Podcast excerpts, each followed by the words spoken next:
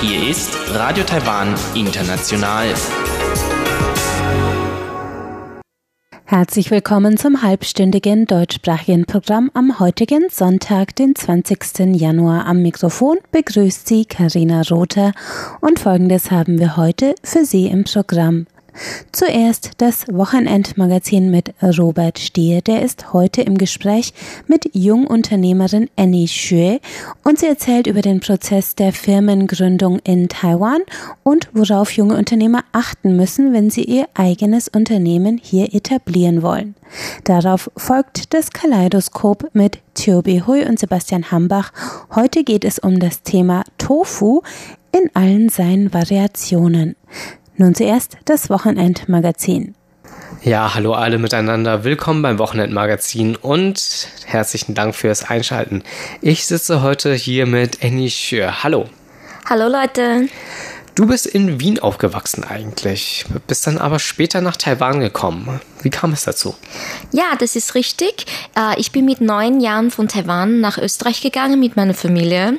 Und äh, in Wien bin ich auch aufgewachsen. Ich bin dort zur Schule gegangen, habe dort studiert und habe in Wien auch ungefähr zehn Jahre gearbeitet. Und äh, ich wollte schon immer nach Taiwan kommen. Und ähm, da ich in Taiwan geboren, geboren worden war, wollte ich immer meine Heimat kennenlernen, besser kennenlernen. Und vor ungefähr sieben Jahren habe ich mich entschieden, meinen Koffer zu packen und äh, so bin ich nach Taiwan gekommen. Wie ist es dann weitergegangen? Hattest du schon einen Job hier, als du gekommen bist, oder hast du dir dann erst einen gesucht?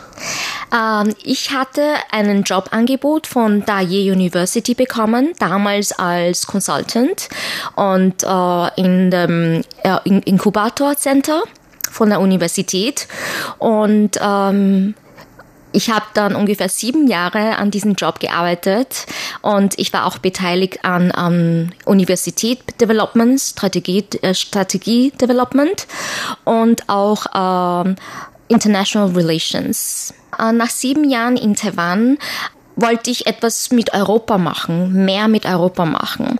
Und äh, während diesen sieben Jahren ähm, habe ich immer österreichisches ähm, Nahrungsmittel sehr vermisst. Und deswegen habe ich mich entschlossen, eine Firma zu grü- gründen, wo ich äh, österreichische Ware importiere. Ist das schwer, hier eine Firma zu gründen? Eine Firma in Taiwan zu gründen ist eigentlich sehr einfach. Es dauert ungefähr äh, 10 bis 14 Tage, das, den ganzen Prozess. Ähm, man kann das Ganze an einen Steuerberater geben, an den ganzen Prozess machen lassen. Das kostet ungefähr 20.000 NT. Ich habe äh, Teil der Arbeit selber gemacht und habe ungefähr 12.000 NT ausgegeben. Oh, das ist nicht so viel. Ähm, was sind denn dann die ersten Schritte? Sagen wir, ich will jetzt eine Firma gründen. Was muss ich machen? Als allererstes ähm, einen Firmennamen muss man sich ausdenken. Und zwar äh, am besten ähm, denkt man sich drei Firmennamen aus. Und man geht auf die Webseite von Economy of äh, Taiwan, äh, Ministry of Economy of Taiwan. Und ähm, man geht auf die Seite für die Firmen Firmengründungen. Und ähm, man fragt zuerst an, ob die drei Firmennamen jetzt verfügbar sind. Das kostet ungefähr 150 äh, NT, dauert ungefähr eins bis drei Tage. Und ähm, ja, also ich habe meinen Antrag innerhalb von 24 Stunden bekommen und es war approved. Oh, das ist schnell und unkompliziert. Und wenn man den Namen dann ausgesucht hat, dann hat man seine eigene Firma? Naja, es passiert noch viel, viel mehr. Also, ähm, nachdem meine Firmennamen approved war, genehmigt war, habe ich eine Bestätigung bekommen. Und mit dieser Bestätigung bin ich auf die Bank gegangen und habe mir ein Sparbuch jetzt zuerst angelegt. Und zwar, äh, ich hatte damals eine GmbH aufgemacht. Ja, ich musste mein Eigenstammkapital im Bar auf das Sparbuch legen für drei Tage mindestens. Ja. Und da nach drei Tagen gehe ich wieder auf die Bank und hole mir eine Art von Bestätigung, eine Einzahlungsbestätigung. Also das Geld muss mindestens drei Tage am Konto liegen. Dann bekommt man so einen, einen Schein, wo bestätigt ist, dass man das Geld für die Firmengründung hat. Natürlich gibt es auch eine andere Variante ähm, für äh, Klein- und Mittelbetriebe. Ähm, ich denke, es werden viele Leute hier als Freelancer arbeiten, einen, ähm, ein Studio haben, ein Workshop. Mhm. Die können sich einen sozusagen eine äh, Hanghaut, das bedeutet so wie ein, ein, ein Workshop. Also ja. Ein, ja. Und ähm, Mindeststandkapital für äh, Workshop beträgt ungefähr 100.000. Ja, man Aha. zahlt dann auch, man macht die Buchhaltung auch nur einmal im Jahr. Ja, aber man darf keine Rechnungen ausstellen.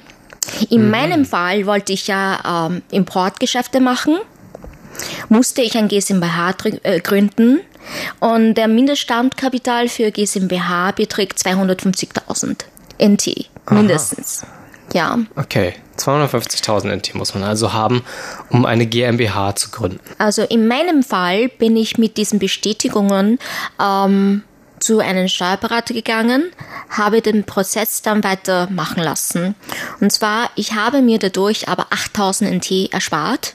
Ja, ich mhm. habe meine eigene Stempel auch gemacht. Und äh, es ist wichtig in Taiwan oder es ist äh, überhaupt überall so in Taiwan, dass man Stempel braucht.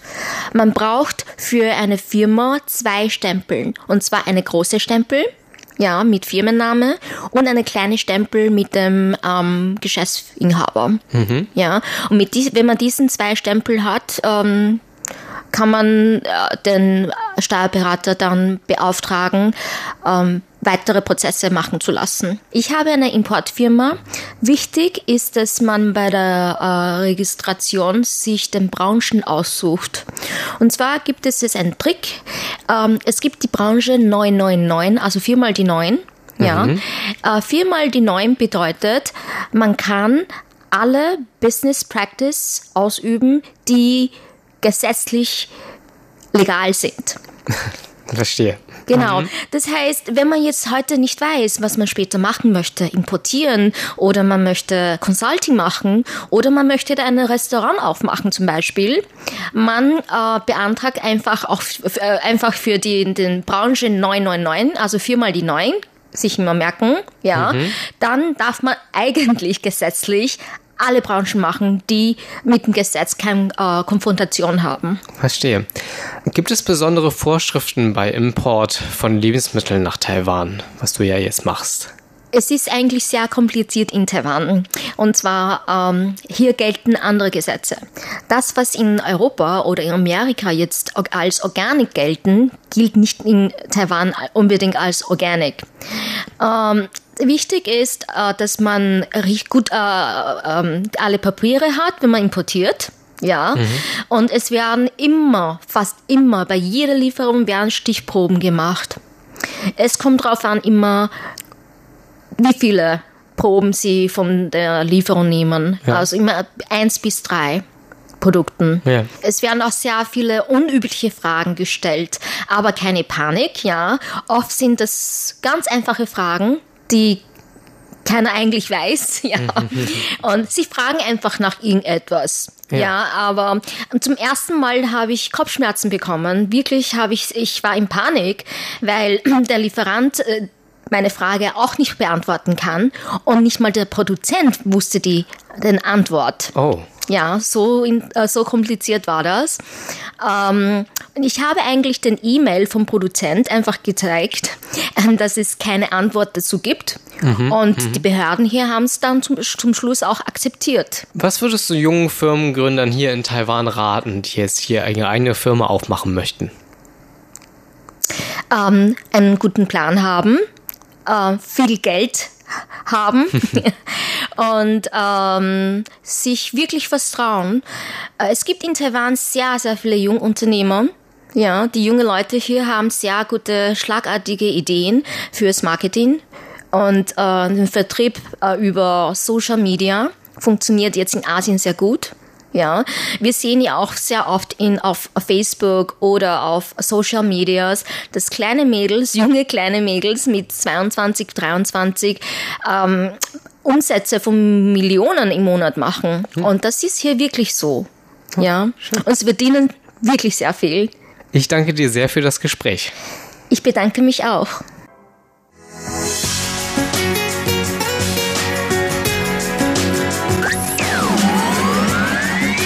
Radio Taiwan, international aus Taipeh.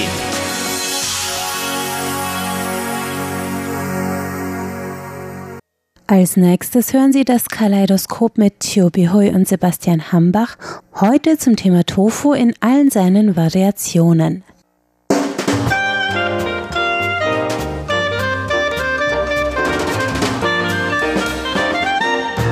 Herzlich willkommen, liebe Hörerinnen und Hörer, zu unserer Sendung Kaleidoskop. Am Mikrofon begrüßen Sie Sebastian Hambach und Chobi Hui. In der vergangenen Woche haben wir an dieser Stelle Ihnen etwas den Hotpot oder den Feuertopf vorgestellt. Ein immer noch wichtiger Bestandteil auch der taiwanischen Küche und in vielen anderen asiatischen Ländern gibt es ihn auch. Und heute wollen wir uns mit einem Bestandteil beschäftigen, der auch eigentlich bei jeden Feuertopfgerichten Verwendung findet, der aber auch noch in vielen anderen Bereichen verwendet wird.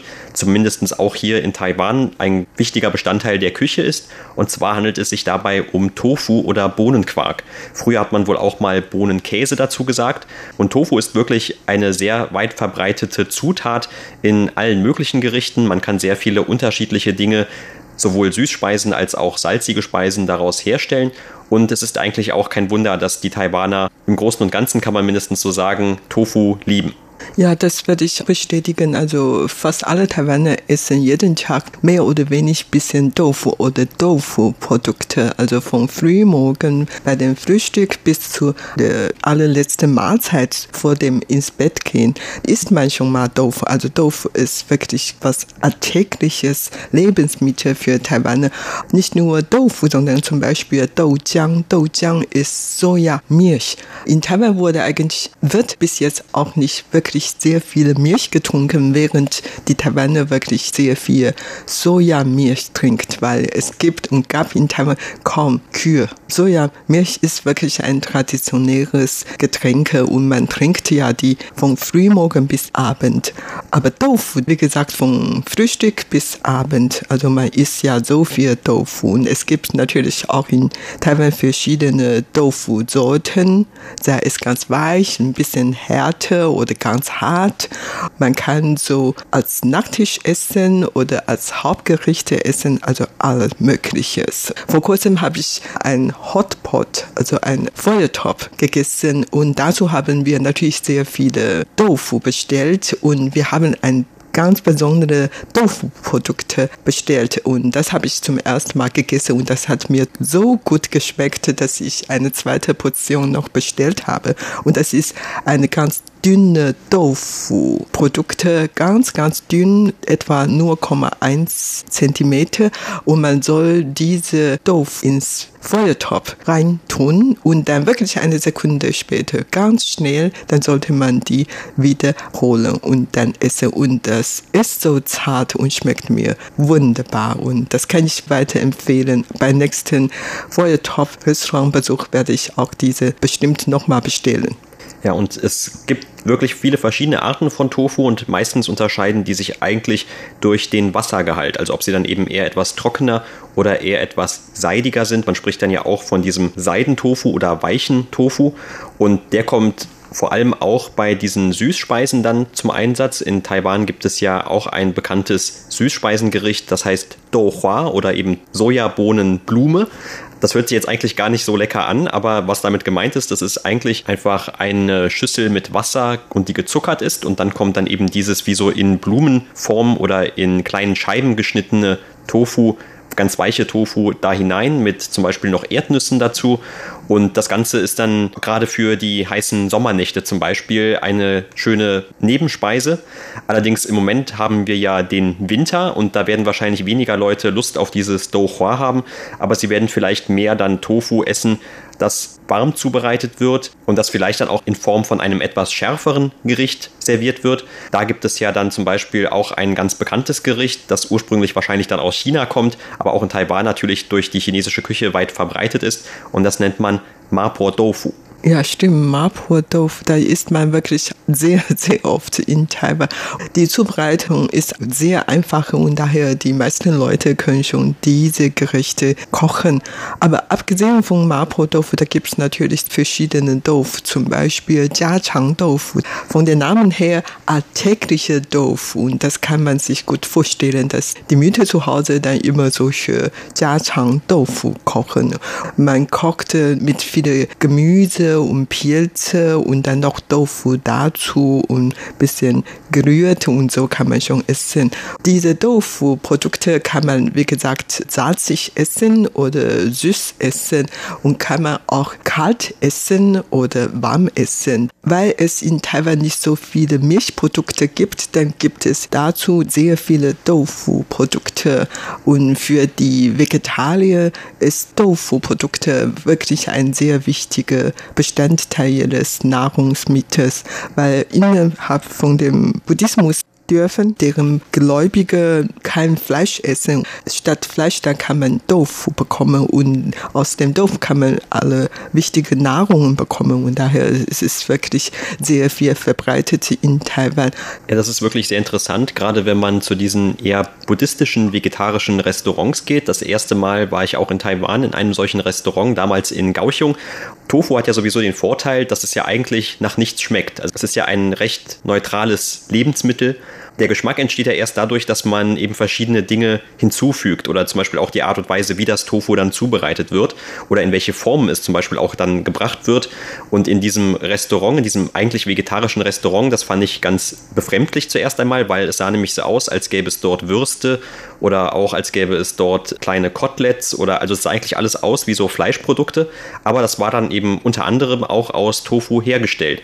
Also es gibt wohl verschiedene Firmen schon, die sich dann wirklich allein darauf spezialisieren, dass man diese Gerichte so herrichtet, dass sie eigentlich aussehen wie ganz normale, in Anführungszeichen, Produkte aus Fleisch. Aber sie sind dann eben vollkommen vegetarisch und bestehen unter anderem dann auch aus diesem Tofu. Also ich besuche eigentlich ganz gerne vegetarisches Restaurant, weil das Essen dort schmeckt mir immer gut und man hat immer das Gefühl oder den Eindruck, dass diese Tofu-Produkte weniger Kalorien gibt. Und daher, man kann ja wirklich so viel essen, wie man es will. Ob es stimmt, das weiß ich nicht. Wenn diese Tofu-Gerichte mit viel Öl zusammengebraten oder gekocht und was auch immer, dann ist eigentlich auch viele Kalorien drin und vielleicht auch nicht wirklich gesund für den Körper. Allerdings für viele Leute, für viele taiwanische Frauen, die ganz gerne abnehmen, dann ist Tofu wirklich ein guter Freund sozusagen. Also man kann den Tofu wirklich so viel essen, weil Tofu schmeckt an sich eigentlich nicht und hat wirklich auch weniger Kalorien in drin. Es sei denn, dass man die weiter bearbeitet mit viel anderen Gemüse oder Fleisch oder, oder Öl oder was auch immer zusammen kochen, sodass die zu einer Kalorienbombe geworden ist. Aber ansonsten Tofu an sich, wie gesagt, schmeckt nichts, hat weniger Kalorien. Also für Taiwanerin die ganz gerne abnehmen, ist Dorfgerichte sehr zu empfehlen. Und ich weiß auch, dass viele Europäer, vor allen Dingen die Frauen dort, die wollen auch ganz gern abnehmen. Denn Tofu ist wirklich sehr zu empfehlen. Für mich ist Tofu auch sehr bequem zu kochen, weil es muss nicht wirklich sehr lang zubereiten wie viele andere Fleisch oder Gemüse. Die längste Zubereitungsart ist eigentlich schon durch das Entstehen des Tofu dir abgenommen worden. Also das dauert sehr lange, aber wenn man das dann einfach nur im Laden kauft, dann geht das recht schnell. Ja, genau. Also weil die Taiwaner meistens mit den Stäbchen essen müssen, andere Gemüse oder Fleisch immer klein geschnitten werden, während Tofu kann man mit Stäbchen schon sofort zerkleinern und so weiter. Und daher Tofu isst man ja wirklich sehr, sehr viel. Und die Kinder können natürlich, wie gesagt, Doujiang, Soja, Milch trinken und die älteren Leute, wenn die keine Zähne mehr haben, dann passt Tofu eigentlich auch ganz gut. Und man kann als Vorspeise, Hauptspeise oder Nachspeise essen, sei es warm oder kalt oder süßig oder salzig ist. Also man kann wirklich alles essen. In Europa isst man ja sehr viele Käse oder Milchprodukte, während die Asiaten, unter anderem Taiwaner, sehr viele Tofu-Produkte essen. Kein Wunder, dass Tofu früher in Deutschland immer als Bohnenkäse bezeichnet wurde. Ja, und weil eben dieses Tofu auch so vielseitig einsetzbar ist, da findet man das oft auch mit ganz vielen unterschiedlichen anderen Zutaten zusammen gemixt, weil die Taiwaner ja auch gerne schon mal in einem eher traditionellen Restaurant verschiedene Gerichte bestellen und sich dann das Ganze zu mehreren Personen teilen, anstatt dass jeder nur das eine Gericht dann für sich hat. Da kann man auch schon mal ein bisschen mehr experimentieren und dann in vielen von diesen Gerichten ist dann auch oft Tofu mit verarbeitet. Und zum Beispiel ist Tofu nicht immer nur ein Fleischersatz, sondern es wird ja auch oft mit Fleisch zusammen präsentiert präsentiert oder auf, auf den Tisch gebracht. Und da spricht man dann zum Beispiel von diesen Fleischstreifen mit dem gebratenen trockenen Tofu. Das ist dann so eine Art von in Scheiben geschnittenem, eher festem Tofu. Und den kann man zum Beispiel auch oft in vielen Restaurants, zum Beispiel hier bei RTI in der Sender, in dem Senderrestaurant, da kann man den auch separat einfach bestellen. Das ist dann so ein kleiner Block von sehr festem Tofu mit Sojasauce eingelegt und den kann man dann zum Beispiel als so eine kleine Nebenspeise sich bestellen und ist dann auch eher deftig, also eher eben nicht als eine Süßspeise geeignet oder so etwas, aber er eignet sich dann vielleicht ganz gut, um als eine Beilage zu dienen für gebratenen Reis oder für eine andere eher Hauptmahlzeit, die aus Reis oder Nudeln besteht und wird dann so auch ganz gerne gekauft. Und ich werde sagen, der allerbekannteste Tofu-Produkt in Taiwan ist der sogenannten Zhou-Tofu, stinkenden Tofu. Also fast alle Ausländer, die mal in Taiwan sind, wurden. Haben ihn schon mal gerochen. oder dann empfohlen, einmal das zu probieren. Und die meisten Ausländer trauten sich eigentlich gar nicht, diese stinkende Tofu zu essen, weil das stinkt wirklich sehr. Das ist wirklich genau wie Käse in Europa. Also ich esse schon einige verschiedene Käse, aber ich muss ehrlich sagen, ich kann nicht wirklich alle Käse, verschiedene Sorten runterschlucken. Manche sind mir einfach zu stark. Ja, und das Ähnliche gilt dann auch bei diesem Stinke Tofu. Also meine Mutter, als die vor ein paar Jahren das erste Mal in Taiwan war und wir ihr davon erzählt haben, sie ist eigentlich mal ganz neugierig und wollte dann auch einmal probieren und war dann schon so ein bisschen angeekelt durch den Geruch. Aber als ich ihr das dann auch erklärt hatte oder diesen Vergleich dann auch ihr gesagt hatte, wie das, was du auch gerade sagtest mit dem Käse, da war sie eigentlich dann doch eher der gleichen Meinung und hat dann mal probiert und das war auch ganz okay aber sie sagte dann, einmal probieren reicht auch. Und äh, also bei vielen ist es dann vielleicht doch etwas zu ungewohnt. Andere Ausländer, die brüsten sich dann aber auch schon mal ganz gerne damit, dass sie das probiert haben und dass sie das auch sehr gerne essen. Ja, und dieser stinkende Doof, da kann auch unterschiedlich präsentiert. Man kann die dann einfach klein schneiden, groß und ganz hart braten oder weich braten und dies und das. Also es gibt ja so viele verschiedene Zubereitungsmöglichkeiten. Wie wir vorhin gesagt haben, je nachdem wie viel Wassergehalt des Tofu ist, da gibt's Tofu in verschiedenen Sorten. Das gibt ganz weiche Tofu und so weich wie das Babygesicht oder so. Dann sagt, das sind ja so Nen-Tofu, ganz, ganz, ganz weich und saftig und so. Es gibt dann etwas härtere Tofu, nämlich Ban-Tofu. Das kann man ja zum Beispiel in Feuertopf reinwerfen, weil das bisschen fest ist und es geht nicht sofort auseinander wie diese Nen-Tofu. Und es gibt auch sogenannten 100 Schichten Tofu, Baiye-Tofu. Das ist nach der Bearbeitung wirklich ganz fest und diese Tofu, da kann man auch in unserem Radiorestaurant kaufen und sowas kann man eigentlich als Snacks oder so zum Mitnehmen kaufen. Oder es gibt Jiachang Tofu, das geeignet ist für die Haushalt, für die Mütter, die kochen. Normalerweise, wenn man in Taiwan ein Restaurant besucht, dann bestellt man oft ein, zwei Fleischgerichte und ein, zwei Gemüsegerichte und dazu ein Tofu-Gericht. Das ist eigentlich Standardessen in Taiwan. Und es gibt ja in Taiwan eigentlich auch immer für jeden Ort, wenn man als vor allem inländischer Tourist in die verschiedenen Orte Taiwans fährt, immer dieses Bestreben, dass man danach schaut, wo gibt es denn welche berühmte Speise. Und ich könnte mir jetzt gut vorstellen, dass es auch bei Tofu dann irgendwo der Fall ist, dass für irgendwelche Orte Tofu als so eine Art Spezialität aus diesem Ort, aus dieser Stadt geht. Wo bekommt man denn in Taiwan den besten oder den berühmtesten Tofu? in der Nähe von Taipei zum Beispiel, ich werde dann dir dann zwei Orte vorschlagen, Daxi oder Shenzhen. Man geht wirklich sehr oft zu Shenzhen, um Tofu zu essen, weil Shenzhen unweit liegt von Taipei. Also in einer Stunde ist man in Shenzhen, da kann man dort wandern gehen und danach dort Shenzhen Tofu essen. Man kann dort verschiedene Tofu-Sorten essen. Man kann auch Tofu Ice Cream dort bekommen. Ich habe einmal ein Tofu Ice Cream dort bekommen und es schmeckte eigentlich auch recht gut, obwohl, wie du vorhin gesagt hast, Tofu an sich gar nicht schmeckte, aber die haben ja verschiedene Zutaten reingetan, so dass diese Tofu Ice Cream einigermaßen gut schmeckt. Daxi ist auch bekannt für Tofu-Produkte, allerdings da bietet keine so verschiedene Tofu-Gerichte an, sondern sogenannten Tofu-Gan, diese ganz harte, klein geschnittene Tofu-Produkte. Und das schmeckten allen Taiwaner Chinesen so gut, so dass ich oft dies als Mitbringsel nach Deutschland bringen für meine Freundin aus China, aus Taiwan. Also das schmeckt denn sehr gut. Ja, das ist ja jetzt vielleicht auch die nächste Frage, die vielleicht auch der ein oder andere Hörer jetzt hat. Wir reden hier die ganze Zeit über Tofu. Also ich selbst habe ja Tofu auch erst kennengelernt in Taiwan. Mittlerweile gibt es das wahrscheinlich auch in Deutschland schon etwas verbreiteter. Es ist schon ein paar Jahre her.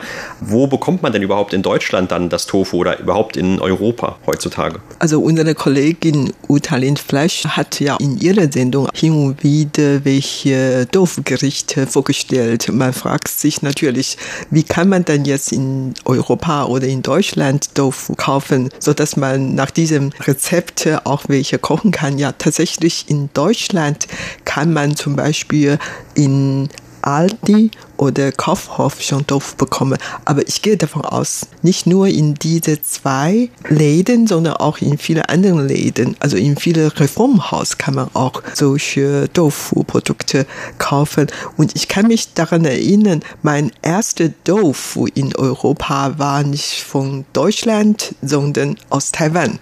Eine Freundin hat mir dann per Luftpost damals die Tofu nach Deutschland geschickt, so dass ich diese Tofu bekam. Aber dann später konnte ich in manche Asienläden Tofu bekommen und die Tofu kamen damals meistens aus Japan und inzwischen kann man wie gesagt in Aldi oder Kaufhof. Ich weiß, dass in Deutschland sehr viele vegetarische Restaurants gibt und oft dort kann man auch Tofu-Gerichte bekommen. Ja, und Tofu ist ja auch nicht das einzige, das aus diesen Sojabohnen hergestellt wird oder eben auch aus dieser Sojamilch hergestellt wird. Viele Taiwaner, die trinken ja auch ganz gerne zum Frühstück schon einmal. Da gibt es ja viele dieser Frühstücksläden eine warme Sojamilch, was natürlich auch dann sehr berühmt ist und aus der taiwanischen oder auch aus vielen anderen asiatischen Regionalküchen nicht wegzudenken ist. Das ist die Sojasauce. Ja, die Sojasauce, also jeder Haushalt hat mindestens zwei Sojasauce-Flaschen, also einmal mit dunkler Farbe, einmal mit leichter Farbe und manche mit verschiedenen verschiedene Zutaten drin, zum Beispiel mit Pilze oder mit Essig drin oder was auch immer, also verschiedene Geschmacksrichtungen bei manchen Gerichten braucht man ja diese leichte äh, Sojasauce manche mit ganz starker Sojasauce. Manche sind eher salzige und manche weniger. Und zum Beispiel, wenn man Montage mit Fleischführung Shuijiao isst, dann hat man Shuijiao Sojasauce und dies und das. Also es gibt ein großes Angebot hier in Taiwan, aber natürlich auch nicht nur in Taiwan, sondern auch in Japan und Korea, in China. Also fast alle Asiaten essen sehr viele Sojaprodukte, sei es Sojasauce, Sojamilch, Sojagerichte. Und wem das vielleicht alles schon zu viel verarbeitet ist, der kann ja auch einfach die Sojasprossen sich direkt vornehmen. Die werden ja auch oft benutzt hier in der Küche, zum Beispiel bei diesem berühmten, was glaube ich aus Japan ursprünglich stammt, dieses Teppanyaki, wo man verschiedene Gemüse oder auch Fleischsorten dann auf so einer Eisenplatte direkt zubereitet, in einem Restaurant dann oft eben vor der eigenen Nase. Also man sitzt dann davor und schaut dem Koch dabei zu, wie er das Ganze zubereitet. Und dabei wird normalerweise auch immer eine Portion von diesen Sojabohnensprossen zubereitet. Und bisher zumindest alle Gäste, die aus Europa mich in Taiwan besucht haben und die das einmal probiert haben, denen hat zumindest das alles sehr gut geschmeckt. Und das kann man ja heute auch in Europa schon in vielen Supermärkten kaufen. Lange Rede, kurzer Sinn. Also Sojabohne, Sojasauce, Sojaprodukte werden in Taiwan sehr viel konsumiert. Und wenn Sie nächstes Mal nach Taiwan kommen, dann sollen Sie natürlich auch mal probieren. Und das war's für heute in unserer Sendung Kaleidoskop. Vielen Dank für das Zuhören. Am Mikrofon waren Sebastian Hammer und Chobi Hui. Damit sind wir am Ende des heutigen deutschsprachigen Programms von Radio Taiwan International. Das Gehörte können Sie wie immer im Internet nachhören unter www.de.rti.org.tv. Sie finden uns außerdem auf Facebook unter Radio Taiwan International Deutsch. Am Mikrofon hörten Sie Karina Rother, die bedankt sich fürs Einschalten und sagt Tschüss, bis zum nächsten Mal.